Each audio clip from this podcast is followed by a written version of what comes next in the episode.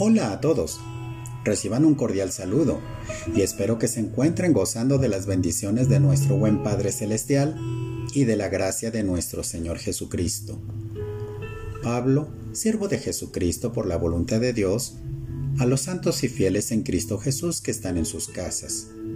Gracia y paz a vosotros, de Dios nuestro Padre y del Señor Jesucristo. El tema de hoy es mantengámonos firmes en nuestra esperanza. El apóstol Pablo en 2 de Corintios capítulo 13 versículo 13 nos dice: Ahora permanecen estas tres cosas: la fe, la esperanza y el amor. Pero el más grande de todos es el amor. Ya hemos hablado y estudiado mucho acerca de la fe y del amor, pero no hemos tocado el punto de la esperanza, esa seguridad de que Dios cumplirá con cada una de sus promesas. Nuevamente el apóstol Pablo en Efesios 2.12 nos dice lo siguiente. Recuerden que ustedes no tenían a Cristo, no eran ciudadanos de Israel, no tenían nada que ver con los pactos ni con las promesas de Dios. Ustedes vivían sin Dios en el mundo y sin ninguna esperanza. Eso es un hecho real que nosotros estábamos alejados de Dios y de todas sus promesas. Pero gracias a nuestro Señor y Salvador Jesucristo, ya que no solamente pertenecemos a Israel espiritual, sino que ahora somos hijos de Dios y herederos de todas las promesas que Dios le hizo a su pueblo, y también las que nos ha hecho a nosotros como iglesia. Por lo que en el libro de Romanos se nos dice que somos herederos de Dios y coherederos con Cristo, y selló el pacto con las arras de su espíritu, para que tengamos esa garantía de que Dios cumplirá con todo lo que nos ha prometido. Es así que es una super gran bendición. El apóstol Pablo lo confirma en Efesios 1, 13 y 14. Nos dice, esto mismo sucede con ustedes. Oyeron el mensaje de la verdad, o sea, las buenas noticias sobre la salvación y creyeron en Cristo. Por medio de él, Dios les puso el sello del Espíritu Santo que había prometido. El Espíritu es como un adelanto o garantía de que recibiremos lo que Dios prometió. La promesa de Dios llegará cuando se complete nuestra liberación y así podremos alabar a Dios por su grandeza. Y en el libro de Hebreos 18 nos dice lo siguiente. Hay dos cosas imposibles. Que Dios mienta y que no cumpla lo que promete. Esas dos cosas nos dan confianza a los que nos refugiamos en Él. Nos fortalecen para continuar en la esperanza que Dios nos da. Ahora que tenemos esta gran oportunidad que Dios nos ha dado por medio de su Hijo Jesucristo, mantengámonos firmes en nuestra esperanza porque Dios cumplirá lo que prometió. No dejemos nunca de hablarles a los demás de nuestra fe. Hebreos 10:23 y de nuestra esperanza las promesas que Dios nos ha hecho ahora como hijos suyos que somos y como nos lo dice el apóstol Pedro. Más bien preocúpense solo por honrar, honrar a Cristo como Señor y estén siempre listos a responder a todo aquel que les pregunte cuál es la razón de su esperanza. Primera de Pedro 3:15. Todo lo que se escribió en el pasado fue para dejarnos una enseñanza y para que tengamos esperanza. La esperanza viene por la paciencia y el ánimo que nos dan las escrituras. Romanos 15:4. Y las escrituras nos muestran grandes lecciones para nuestra vida como creyentes en Cristo. Por ejemplo, el apóstol Pablo, intercediendo por la iglesia de Éfeso, oraba de la siguiente manera. También le pido a Dios que les haga comprender con claridad el gran valor de la esperanza a la que han sido llamados y de la salvación que Él ha dado a los que son suyos. Efesios 1:18. La preocupación y el anhelo del apóstol Pablo era que la iglesia de Éfeso conociera todas las promesas que Dios tiene para su pueblo.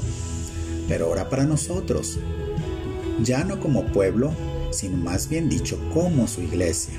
Porque todas las promesas que hizo a su pueblo, todas esas promesas se cumplen a través de la vida de nuestro Señor Jesucristo. Así que somos felices por tantas cosas que ganó nuestro Señor para su iglesia amada. Como iglesia ahora nosotros no nos regimos por la ley de Moisés, ya que ésta fue dada para el pueblo de Israel. Ahora nosotros nos regimos por el Nuevo Testamento. Y muchas veces nosotros queremos heredar las promesas del pueblo de Israel, sin darnos cuenta de que nuestra herencia es mucho más grande para nosotros. Por ese motivo el apóstol Pablo oraba para que Dios diera el entendimiento y sabiduría para entender las promesas y todas las cosas que esperamos de Él, porque estas son en Él sí y en Él amén. Pero, ¿cuál es esa esperanza que tenemos en Dios? La esperanza de que habrá resurrección de los muertos. Pablo en su defensa ante el gobernador Félix dijo que no había hecho nada indebido y que había sido respetuoso de las costumbres judías, pues lo acusaban de haber profanado el templo. Y Pablo continúa diciendo, a no ser que estando entre ellos prorrumpí en alta voz, acerca de la resurrección de los muertos soy juzgado hoy por vosotros. Pero esto te confieso que según el camino que ellos llaman herejía, así sirvo al Dios de mis padres, creyendo todas las cosas que hay en la ley y en los profetas están escritas, teniendo esperanza en Dios, la cual ellos también abrigan de que ha de haber resurrección de los muertos, así de justos como de injustos, y por esto procuro tener siempre una conciencia sin ofensa ante Dios y ante los hombres. Hechos 24 del 14 al 16. El Señor Jesucristo nos enseñó acerca de la resurrección y es algo que nosotros esperamos sea parte de nuestra fe. No se sorprendan por esto, porque llegará también el momento en que los muertos que están en las tumbas van a escuchar la voz del Hijo del Hombre y saldrán de sus tumbas. Los que hicieron lo bueno se levantarán para vivir para siempre, pero los que hicieron lo malo se levantarán para ser condenados. Juan 5, 28 y 29. Tenemos una gran promesa y es nuestra seguridad de los que creemos en Cristo Jesús que ya no hay condenación para nosotros. Creemos en lo que dijo Jesús. Yo soy la resurrección y la vida. El que cree en mí, aunque esté muerto, vivirá. Y todo aquel que vive y cree en mí, no morirá eternamente. Juan 11:25. Otra es la esperanza de recibir lo que Dios tiene guardado en el cielo para nosotros. El apóstol Pablo daba gracias a Dios por los hermanos de la iglesia de Colosas, por su fe y amor para los santos y nos dice que esa fe viene de la esperanza de recibir lo que Dios les tiene guardado en el cielo. Ustedes conocieron esa esperanza a través del mensaje verdadero, o sea, las buenas noticias. Colosenses 1.5. El mensaje de salvación en Cristo Jesús no solo trae salvación, con el creer obtenemos las promesas que Dios nos ha hecho a través de la fe en su Hijo, como también el apóstol Pedro nos lo dice. Bendito sea el Dios y Padre de nuestro Señor Jesucristo, quien nos tuvo gran compasión y nos hizo nacer de nuevo por medio de la resurrección de Jesucristo Así nos dio la plena esperanza de que recibiremos las bendiciones que Dios tiene guardadas para sus hijos en el cielo. Estas bendiciones no se arruinan, ni se destruyen, ni pierden su valor. Primera de Pedro 1, 3 y 4.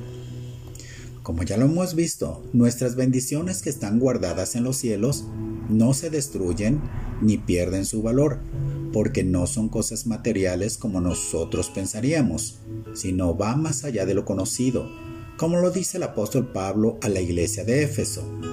Bendito sea el Dios y Padre de nuestro Señor Jesucristo, que nos bendijo con toda bendición espiritual en los lugares celestiales en Cristo, y juntamente con Él nos resucitó, y asimismo nos hizo sentar en lugares celestiales con Cristo Jesús para mostrar en los siglos venideros las abundantes riquezas de su, de su gracia en su bondad para con nosotros en Cristo Jesús.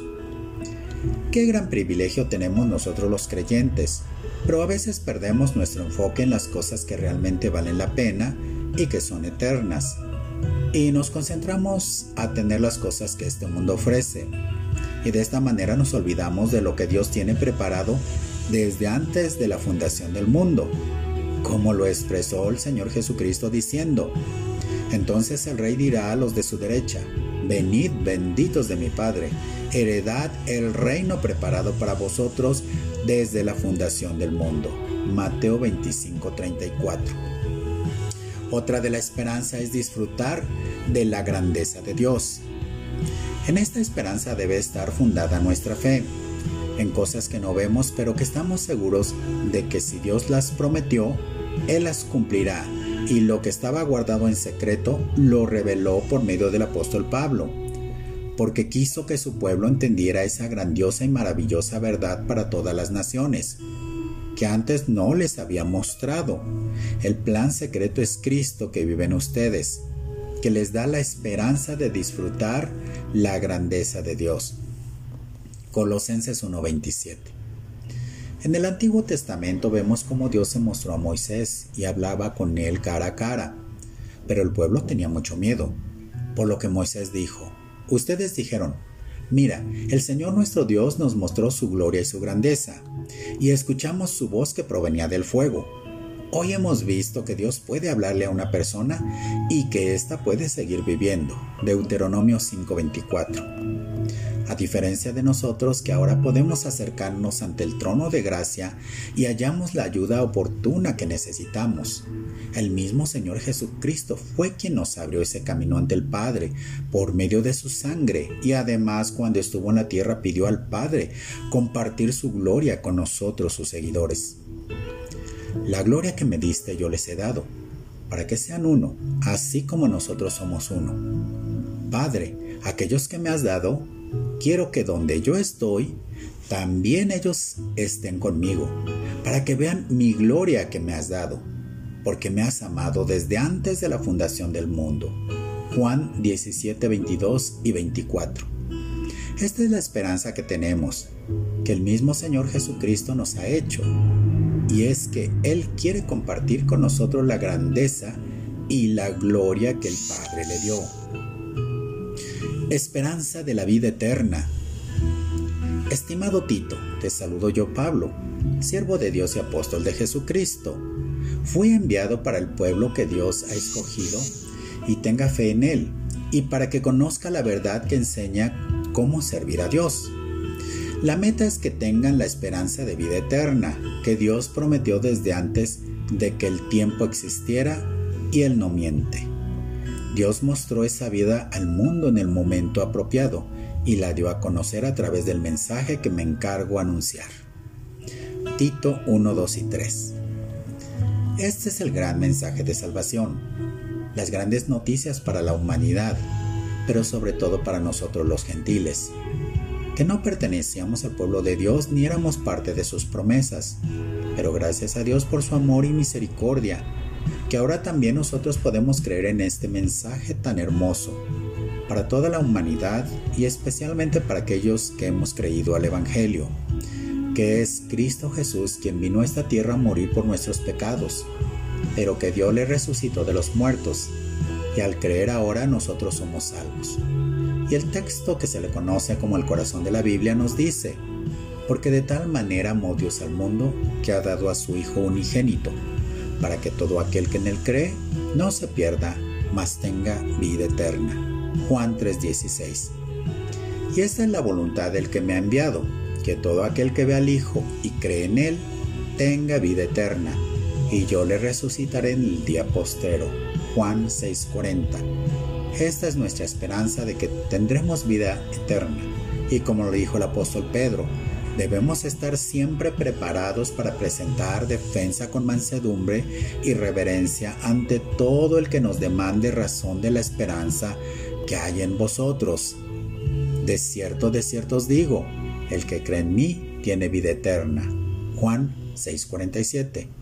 Y esta es la vida eterna, que te conozcan a ti, al único Dios verdadero, y a Jesucristo a quien has enviado. Juan 17:3. Mis ovejas oyen mi voz y yo las conozco y me siguen. Yo les doy vida eterna y no perecerán jamás, ni nadie las arrebatará de mi mano. Mi Padre que me las dio es mayor que todos y nadie las puede arrebatar de la mano de mi Padre. Juan 17 del 27 al 29. Todos somos criaturas de Dios Pero aquellos que hemos aceptado a Jesús como Salvador, pasamos de a ser hijos de Dios y como hijos tenemos la esperanza de que nadie nos pueda arrebatar de las manos de nuestro poderoso y amoroso Padre Celestial. Así que si tú no has aceptado a Cristo como tu Salvador, te invito que en este momento lo hagas y que obtengas las promesas que nos ha hecho a sus hijos. Que el Señor te bendiga y te proteja. Que el Señor sea bueno contigo y te tenga compasión. Que el Señor te mire con amor y te haga vivir en paz. Dios te bendiga y nos vemos en la próxima.